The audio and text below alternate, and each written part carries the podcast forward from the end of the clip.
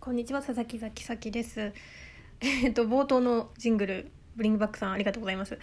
うまくこれあのパソコンから流してそれスマホで撮ってるんでいやアナログですね。どうしたもんやら。まあスマホで収録してるんで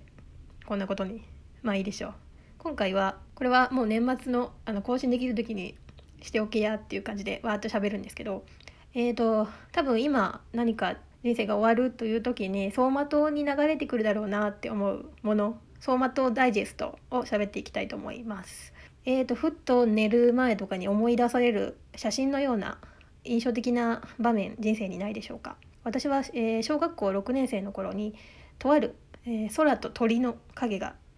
思い出されるんですけど、えーこれは何かと言いますと,、えー、とあれは小学校6年生の8月31日動物の飼育当番の、えー飼育小屋の掃除係だったので行ったんですよ多分一人だったかなそれで鶏とか掃除してたんですけどうちの小学校には当時クジャクがおりましてもう今はいないんですけどまあ名物だったというかだったんですが私があの掃除をしていたらふと「あれ？ドアが開いてる!」と気づいてその時にはなんとクジャクが出て行ってしまいました小屋から。でちょっとまやばいなと思ったんですよ。えクジャクが出てるんじゃないの？みたいな。でまあ当時11歳ぐらいの私はですねまあやばいかなと思いながらあの掃除をちょっと中断して外に出てでちょっと探したんですよでもこの時はまだ私は事の重大さに気づいていませんでしたねでちょっと探したんですよでどこだどこだと思ったらクジャクがあのひ小学校の非常階段をこう「てんてんてんてんてんてん」って登ってて「あーあーあー」ってなってあのまずいまずいんじゃないってちょっとままずいゲージが上がってきましてもうこれ私の力ではどうにもならんじゃないこれどうなるんだあのクジャク外出ちゃったら小学生としてなんか罰がどどうしたらと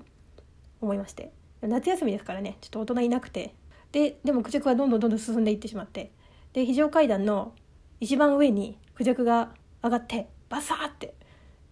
もう私の記憶が混ざってるのかもしれないんですけどそれを地上から見上げて私青空クジャクのシルエット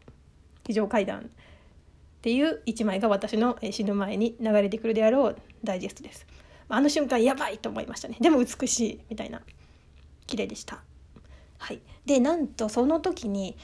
皆さん9月1日消防訓練があるんですよ。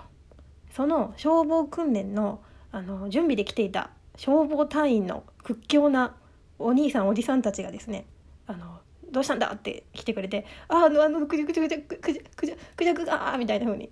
なったらその屈強なおおじいさんおじいさんじゃないお兄さんとおじさんたちがクジャクをこうスッとこう捕めに捕まえに行ってくれたんですよ。でもあの飼育小屋に戻してくれてもうあの神神だ神が来たわその時はすごい感謝しました。本当にありがとうございます。いやかっこよかったですね。というので、えー私のクジャク逃がしちゃって綺麗だなと思って消防隊員の人に回収してもらったという話でした。はい以上です。私は多分今死ぬ前のダイジェストシーンとしてそのシーンを思い出すだろうなと思いました。あの時はその説は皆さんありがとうございました。以上です。